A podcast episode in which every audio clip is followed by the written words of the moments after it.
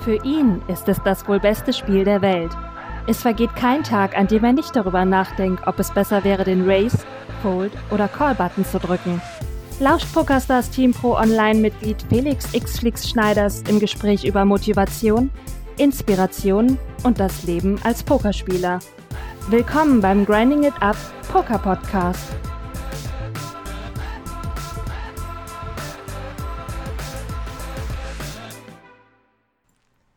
So, meine lieben Pokerfreunde, hier ist der Flix mit einer neuen Folge des Grinding Up Poker Podcasts. Heute dreht sich alles rund um das Thema Protection.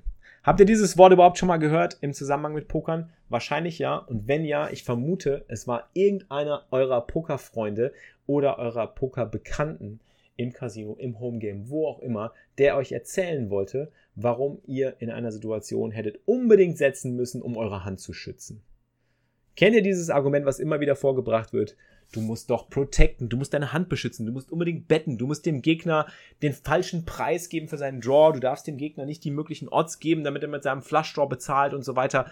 Du musst ihm die Odds vermiesen. Diese ganzen Argumente, die immer wieder vorgebracht werden. Und ich will heute in der heutigen Folge ähm, mal aufräumen mit dieser Mythe, mit diesen unglaublichen Fehl- oder Missverständnissen des gesamten Protection-Arguments. Denn es ist ein Argument zu setzen für Protection in ganz speziellen Situationen, aber generell, wenn man im Poker setzt, sollte man das aus anderen Gründen tun und warum das der Fall ist, werde ich euch in der heutigen Folge erklären. Dazu müsst ihr euch bitte jetzt mal eine Situation vorstellen, visualisieren. Ich werde euch die Hand kurz erklären, um die es sich dreht. Und zwar, es ist ein ganz einfacher Spot mit Pocket Kings. Ihr spielt ein Cash Game für 100 Big Blinds. Stellt euch einfach vor, ihr spielt euer Lieblings-Cash-Game, ihr habt 100 Big Blinds, ihr sitzt im Small Blind mit Pocket Königen. Ihr habt den Herzkönig und den Karo König. Es gibt ein Open Race aus dem Cutoff auf drei Big Blinds. Der Button callt die drei Big Blinds und ihr macht ein Squeeze Play auf 15 Big Blinds. Der Big Blind foldet, der Cutoff-Spieler bezahlt und der Button-Spieler bezahlt ebenfalls. Der Flop kommt runter 9, 8, 6 mit 2 Herz. 9, 8, 6, 2 Herz. Ihr habt den König in Herz. König, König, König in Herz. Was ist euer Spielzug? Wie spielt ihr gegen zwei unbekannte Spieler an dieser Stelle? Out of Position gegen zwei in einem 3-Bet-Pot, in einem gesqueezten Pot. Es ist ein großer Pot. Es sind bereits circa 45 Big Blinds im Pot. Was macht ihr an dieser Stelle? Und genau um diese Hand dreht es sich in der heutigen Podcast-Folge. Ich hoffe, ihr könnt euch das Ganze ein bisschen visualisieren. Wenn nicht, ist auch nicht schlimm. Stresst euch da nicht. Es geht vielmehr um die Argumente pro oder gegen das Platzieren einer Bet oder eines Raises. Und ähm, ich hoffe, ihr könnt was mitnehmen aus dieser Folge. Ich wünsche euch viel Spaß dabei und äh, jetzt geht's los.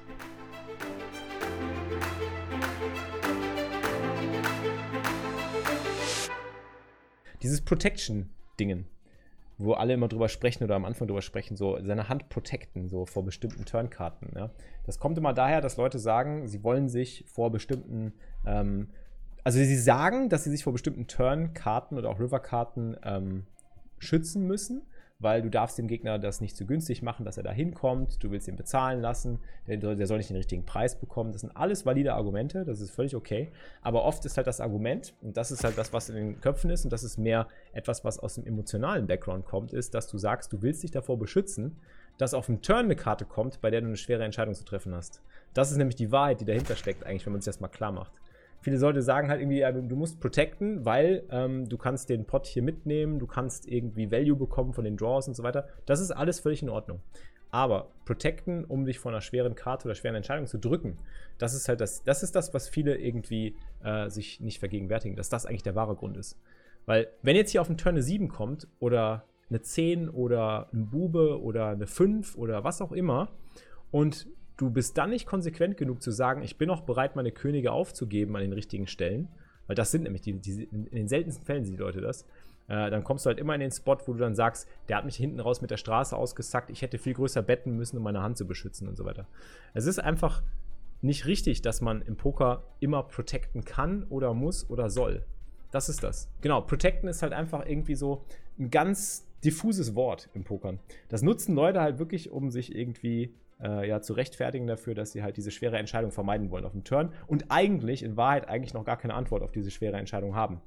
Also, wenn jetzt zum Beispiel eine 10 auf dem Turn kommt, hast du keine Ahnung, was du machen sollst, richtig? Ich habe auch nicht. Ich, ich, auch nicht übrigens. Ähm, aber davor drücken sich die meisten. Und dann sagen sie halt irgendwie am Ende, ja, hm, ich musste ja bezahlen, die Potters waren gut, aber er hat mich halt ausgesackt. So. Und das ist halt schlecht. Deswegen willst du eigentlich überlegen, so, was ist der wahre Grund, warum du hier jetzt. Willst, bettest du, um wirklich Geld zu bekommen von schlechteren Händen? Oder bettest du, um einfach nur zu sagen, okay, wenn ich jetzt beide zum Fold kriege, bin ich happy? Weil das ist ja schlecht eigentlich. Wenn du jetzt mit Königen bettest und du kriegst beide zum Fold, ist das ja eigentlich eher schlecht, wenn jetzt sagen wir mal hier einer jemand irgendwie eine 8 wegschmeißt zum Beispiel oder irgendwas, was, was du in die Tasche gesteckt hast, wenn er das wegschmeißt, das wäre schlecht für dich. Aber wenn du ähm, überlegst, wenn du andersrum an die Sache rangehst, einfach überlegst, wie kriege ich hier das meiste Geld raus auf der einen Seite, aber auf der anderen Seite, wie mache ich mir das Leben selber auch einfacher, indem ich mir diese schweren Entscheidungen halt nicht unbedingt aufhalse und drittens, wie kriege ich den Gegner vielleicht dazu, mit schlechteren Händen Geld in den Pot zu tun? Das ist halt das Ding. Ähm, und dann kommen auch noch so Überlegungen dazu, was machst du sonst so hier in dem Spot? Das ist auch noch ganz wichtig. Das sind alles so Überlegungen, die jetzt hier mit einfließen sollten. Also man darf nie irgendwie an den Spot rangehen und sagen, 9, 8, 6, 2 Herz, ich muss betten, ich muss meine Hand protecten. Das ist kein Argument. Das Argument müsste sein, ähm, ich checke jetzt oder ich bette jetzt hier, weil mich die, die, die, die, die und die schlechte Hand callen wird äh, und dann habe ich einen klaren Plan, was ich auf dem Turn mache, wenn der Turn kommt 10, wenn der Turn kommt 7, wenn der Turn kommt Herz, wenn der Turn kommt 5. Das ist das, was du schon im Kopf, was bei dir im Kopf schon rattern musst, ja. Du musst schon direkt vorher sagen, so jetzt, wenn ich jetzt bette und gecallt werde, sind die und die und die und die und die Hände dabei, die der Gegner haben kann. Und auf dem Turn kommt die und die und die und die Karte und da habe ich den und den und den Plan. So. Und das ist das, was du dir vorher schon überlegen kannst. Kannst dir jetzt schon überlegen, wenn auf dem Turn Herz kommt und du bettest Flop, checkst du und machst dies. Oder wenn du jetzt äh, anspielst und am Turn kommt eine 10, checkst du, und wenn der Gegner bettet, foldest du. Also sind alles so Pläne, die du schon mal so ein bisschen vorformuliert haben kannst. Also zumindest schon mal so ansatzweise, bevor man dann irgendwie dann nachher irgendwie dann bettet und sagt, aber ich habe doch protected, der darf doch gar nicht callen. Schiebst du halt meistens so die Schuld auf den Gegner und sagst, der darf gar nicht callen, der Preis war nicht richtig, der macht einen Fehler. Am Ende verlierst du den Pot und sagst dir, der hat mich ausgesackt, aber der hat einen falschen Call gemacht kann er immer andersrum denken und sagen, vielleicht habe ich, vielleicht hab ich eine falsche Bett gemacht. Und für mich ist auch wichtig, dass du, ähm, dass du hier mit einem Check auch darüber nachdenkst, zum Beispiel, was machst du sonst in dem Spot? Du bettest ja auf dem Spot, in dem Spot nicht Ass König. 986 kommt der Flop, du hast Preflop gererased, du hast Ass König äh, gegen zwei Leute. Das bettest du meistens nicht. Ass Dame bettest du nicht. Du bettest keine ungepaarte Karte auf diesem Board. Vielleicht ein Flush Draw du. Aber selbst da hast du ja oft das Problem, dass du keine Folds bekommst. Ähm, oft ist es so, und jetzt kommt noch ein anderer Punkt zum Thema Protecten. Ähm, Equities. Equities sind im Poker gerade am Flop halt oft so, dass die nah beieinander liegen. Das kennt ihr ja wahrscheinlich auch von PLO, aber ähm, in No Limit Hold'em ist das ja auch immer noch so oft so. Besonders wenn du irgendwie zum Beispiel Hände Multiway spielst, haben ja mehr Leute mehr Equity. So, deine Könige haben jetzt vielleicht gegen zwei verschiedene Hände eben nur so 40 bis 50 Prozent Equity, obwohl du normalerweise Heads-Up halt viel mehr hättest, aber gegen zwei Leute hast du halt effektiv dann ein bisschen weniger. Das heißt, ihr spielt jetzt gegeneinander so ein Equity-Spiel und du musst halt entscheiden, reicht deine Equity hier generell, um eine Bet zu rechtfertigen? So. Und wenn du bettest und der Gegner callt dich, ist nach seinem Call deine Equity immer noch irgendwo ein Favorit. Das ist ja das Ding, ja. Wenn du jetzt hier eine Bet raushaust, so 2 oder 2,50 bettest, und der Gegner callt dich nur mit Händen, die halt super stark sind oder super viel Equity haben. Stell dir vor, irgendwie. 6er, 7er, 8er, 9er, 10er. Das sind ja alles Hände, die haben gute Equity auf dem Flop. Die können immer noch viele Karten treffen, die sie verbessern. Äh, 9-8 macht zwei Paar. Äh, Bube 10 hat einen Open-Ender. Herz Flush Draw ist möglich. Nut Flush Draw. Am besten Nut Flush Draw mit einer Overcard hat eben noch zu deinen Königen eine Overcard. Also sind auch 40% Equity, 40 bis 50% Equity. Das heißt, alle Hände, wenn du bettest und gecallt wirst, bis auf sowas wie Pocket Jacks vielleicht. Pocket Jacks sind die einzigen Hände, die halt gegen deine Könige schlecht abschneiden hier. Ähm, haben alle Hände gute Equity. Und das musst du dir hinter den Löffel schreiben quasi. Deswegen ist, wenn du überlegst, okay, wenn ich jetzt hier bette und der Gegner callt mich, ist meine Equity dann immer noch nach, den, nach seinem Call genauso gut wie vor meiner Bet. Und das ist, glaube ich, wo viele dann einfach scheitern und sich nicht den, diesen Gedankengang äh, hingeben. Also einfach irgendwie erstmal betten und sagen, ja, wenn ich hier am Flop vorne war, auf dem Turn kommt eine 3, ja gut, dann bin ich wahrscheinlich jetzt immer noch vorne. Klar, kann sein. Problem ist aber, vielleicht ist deine Bet auf dem Flop schon gar nicht so toll, weil jedes Mal, wenn eben nicht die 3 kommt, und das passiert ja oft, es kommen ja ganz andere Karten auf den Turn, Herz, 5, 7, 10, Bube, äh, Bordperzig, was weiß ich. Obwohl Bordpair wahrscheinlich noch am besten wäre eigentlich. Ass auf dem Turn. Gibt viele Karten, die du nicht sehen willst. Wichtig ist einfach, dass man sich überlegt, okay, was ist der Plan und wie ist meine Equity, wie sind die Equities der gegnerischen Hände vor dem Call und nach dem Call. wenn du, da, wenn du dann sagst, okay, wenn ich jetzt hier bette und der Gegner callt mich, sind zu viele Hände dabei, die zu gute Equity haben, dann ist vielleicht ein Check besser. Wenn du siehst, okay, ich habe hier ganz oft auch mit Ass König einen Check und ich habe mit Ass Dame einen Check, ähm, dann willst du vielleicht auch deine starken Hände mal so spielen. Hat auch unter anderem den Vorteil, dass du, wenn du nachher gegen stärkere Gegner spielst, auf höheren Levels, dass die halt zum Beispiel hier in dem Spot auch denken, ja, der Check foldet wahrscheinlich hier, der hat, der hat keine Könige. Und die setzen dich eben auch nicht auf Könige. Und das ist halt cool. Und ähm, ist absolut so Lupus, genau. Das ist so eine, so eine, Hand, wo man halt wirklich drüber philosophieren kann, aber ist auch, glaube ich, eine Hand, wo man sehr viel lernen kann. Weil da ist halt diese, dieses Mysterium Protection, kann man mal mit aufräumen, einfach in solchen Spots. Weil Protect, du kannst manchmal, ähm, hier ist vielleicht die, die, die, die Keynote jetzt für, für, fürs Ende und damit bin ich jetzt durch. Jetzt habe ich genug geredet. Äh, die Keynote des Ganzen ist im Endeffekt, ähm, du kannst manchmal deine Hand nicht protecten, selbst wenn du bettest. Selbst wenn ich hier Pot bette, kann ich meine Hand nicht protecten, weil die Hände, die viel Equity haben, callen auch Pot. 7er Kollen Pot, 9er, 8er, 6er Kollen Pot, 2 Paar Kollen Pot, Bube 10 Colt Pot, Napfler Straw Colt Pot. All die Hände, gegen die ich eigentlich protecten will, eh. Also ich kann mich gar nicht protecten. Es geht überhaupt nicht. Ja. Kannst direkt all in gehen. Genau, ja. kannst, kannst direkt all in gehen, richtig. Das kannst du machen. Und dann, aber dann callen ich halt wirklich auch nur die allerbesten Hände von denen und dann bist du auch nur maximal beim Coinflip oder eben sogar eben Underdog letztendlich. Von daher, und da kann man halt echt überlegen, so, was sind die Alternativen? Und dann kannst du dann dir anfangen zu überlegen, okay, dann sollte ich vielleicht hier mal anfangen, meine Könige zu checken. Ah, guck mal, der Pidi hat sie gecheckt, wie geil. Ich laber hier stundenlang rum und der Pidi macht einfach den Check. Nein, nein, nein, nein, das war ganz toll, was du gerade erklärt hast. Aber es kommt viel schlimmer gleich. Ich bin gespannt. Aber ich glaube, das kommt auch daher, zumindest war es bei mir so, Hoppala. als ich angefangen habe, mit, also mich wirklich mit Poker zu beschäftigen, ähm, da war oft auch online die Rede dann bei so Anfängerstrategien oder Erklärungen, whatever, ähm, eben, dass du deine, dass du, aber es kommt auch daher, dass die, äh, dass die Anfänger, die halt nur auf eine Kartenkombination, vor der du Angst hast, quasi setzen, dass du einfach gegen die Outs, also von den Podouts her und den Outs quasi so den Einsatz machen sollst, dass mhm. er nicht callen kann. Aber ja. das, wenn du ihn auf eine Handrange setzt, ist das ja fast nicht möglich. Das stimmt. Also, ja, das ist ein guter Punkt, den du sagst.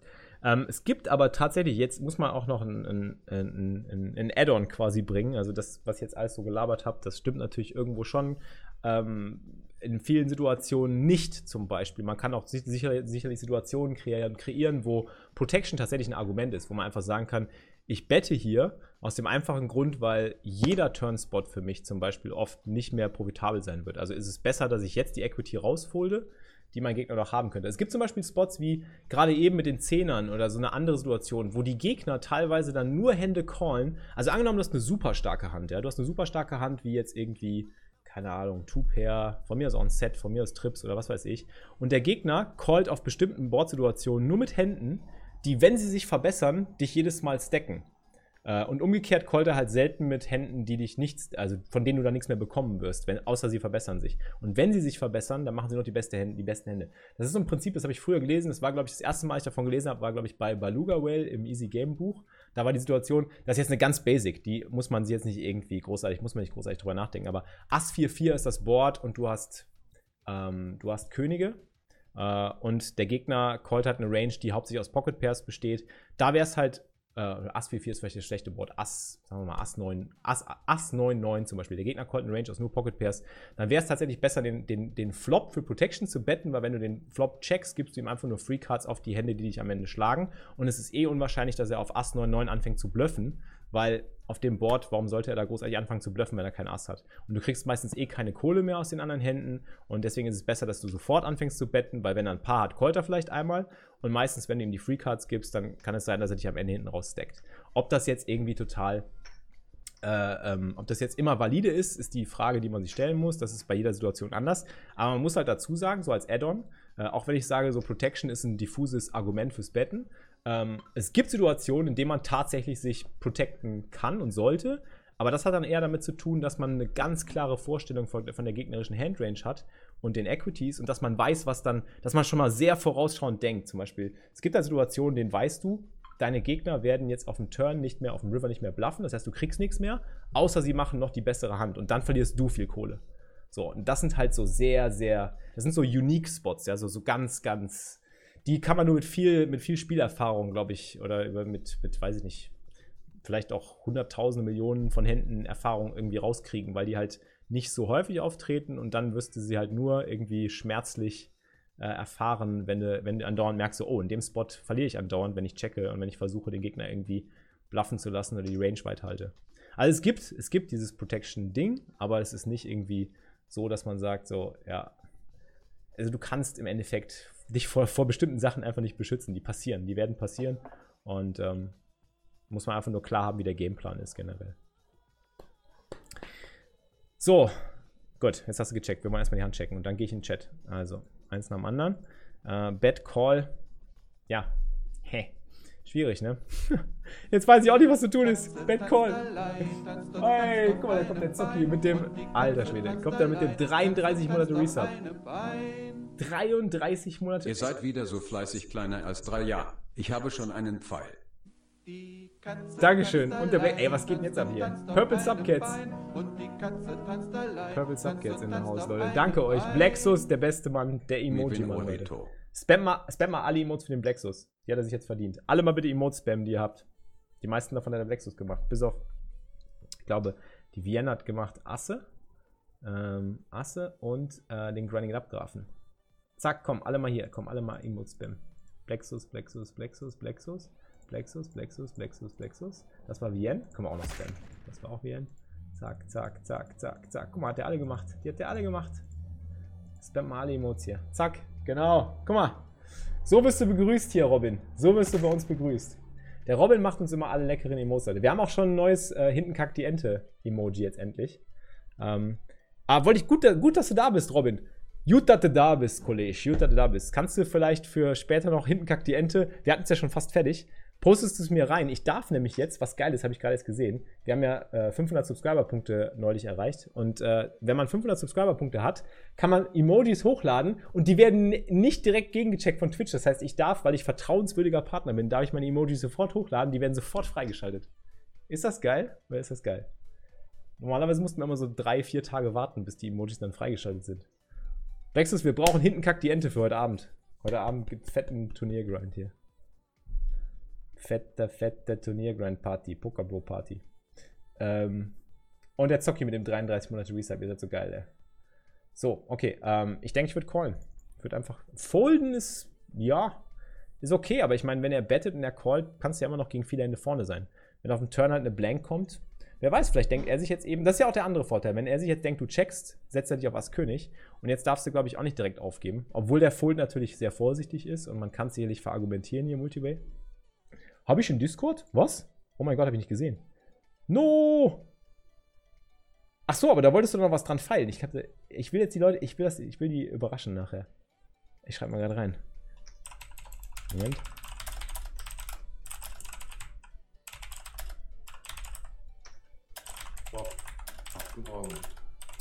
Ja. Ah, der Sietz ist auch am Start. Moin. Jetzt, weil das Ding ist, wenn er auf den Turn eine Blank kommt, ähm, kann es immer noch sein, dass du gegen einen von beiden noch vorne bist. Und dann weißt du es halt nicht genau. All-in und Call und beide zeigen. Zehner und Ass 4. Das ist halt das Ding, ne? Dadurch, dass du gecheckt hast, Pity, das wollte ich gerade sagen, dass du gecheckt hast, lässt du halt deren Ranges wieder weiter. Das ist ja der andere Vorteil des Nicht-Protectens. Jetzt hast du quasi genau das Spiel richtig angefangen, aber hast es nicht konsequent durchgezogen. Weil das ist auch noch so ein Punkt, den muss ich vielleicht auch noch mal in einem anderen äh, Zusammenhang vielleicht besser erklären. Ähm, dieses Konzept des Range-Weithaltens, dadurch, dass du eben checkst und dass du eben nicht protectest, sondern eben den Leuten erlaubst, ihren Kram hier selber durchzuziehen, musst du dir auch überlegen, wie du jetzt aussiehst. Du siehst aus wie Ass König, Ass Dame, du check foldest und er bettet jetzt seine Zehner und der andere callt irgendwie YOLO. Auf dem Flop, der Call ist auch schon geil irgendwie. Was hat der da? Der hat ja gar nichts, ne? Ass 4? So, 9, 8, 6, 2 Herz. Der hat halt. Ah, er hat Ass, ja, kann kommen. Ass kann ja kommen. Ass kann kommen, Leute. Geil. Nee, aber du musst dann einfach, glaube ich, in dem Spot dann auch wirklich Zähne zusammenbeißen und einfach abwarten, weil du hast ja noch Möglichkeiten hier. Guck mal, du callst Flop, du callst Flop und siehst dir erstmal Turn an. Wenn ein blanker Turn kommt, ist es ja so, dass die Leute mit den Händen, die sie hier haben, Draws, Zehner, Buben, eine Ass 9 suited, Ass 4 Offsuit, wie du siehst, äh, können sie halt irgendeinen Quatsch anstellen, weil sie dich gar nicht mehr auf dem Schirm haben. Sie denken halt irgendwie du so, ach, naja, der Check foldet wahrscheinlich.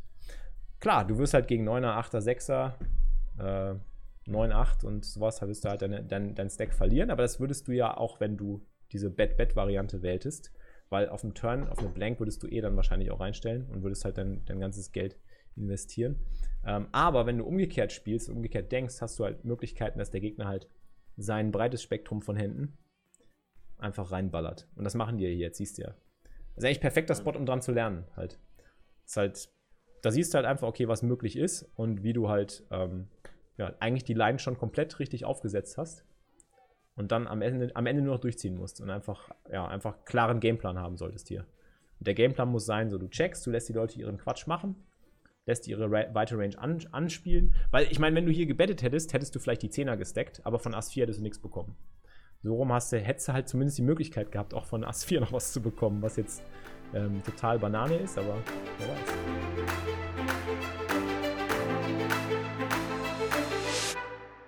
Das war's mal wieder mit dem Grinding Poker Podcast für dieses Mal. Ich hoffe, die Folge hat euch gefallen. Bitte, bitte gebt mir Feedback. Schreibt mir auf allen Social Media Plattformen, auf Instagram, twittert mir, at xflix. Schreibt mir auf Facebook eine Nachricht. Schickt mir einen Snap auf Snapchat. Wo auch immer. Gebt mir Feedback. Lasst mich wissen, was euch interessiert, ob euch der Podcast gefällt. Und ich würde mich sehr über ein Abo auf iTunes, über ein Review auf iTunes freuen. Jederzeit. Ähm, alles, was ihr mir ein Feedback gebt, das ist meine Luft zum Atmen. Deswegen mache ich diesen Content für euch. Also, wir sehen uns, wir hören uns, besser gesagt, sehen tun wir uns auf Grinding It Up TV immer ab 3 Uhr und hören tun wir uns in der nächsten Grinding It Up Poker Podcast Folge. Bis dahin, always keep grinding it up, euer Flix. Das war's für dieses Mal, liebe Pokerfreunde. Ihr habt immer noch nicht genug? Mehr Poker-Content mit Felix bekommt ihr täglich um 15 Uhr live auf grindingitup.tv. Bis zum nächsten Mal beim Grinding It Up Poker Podcast.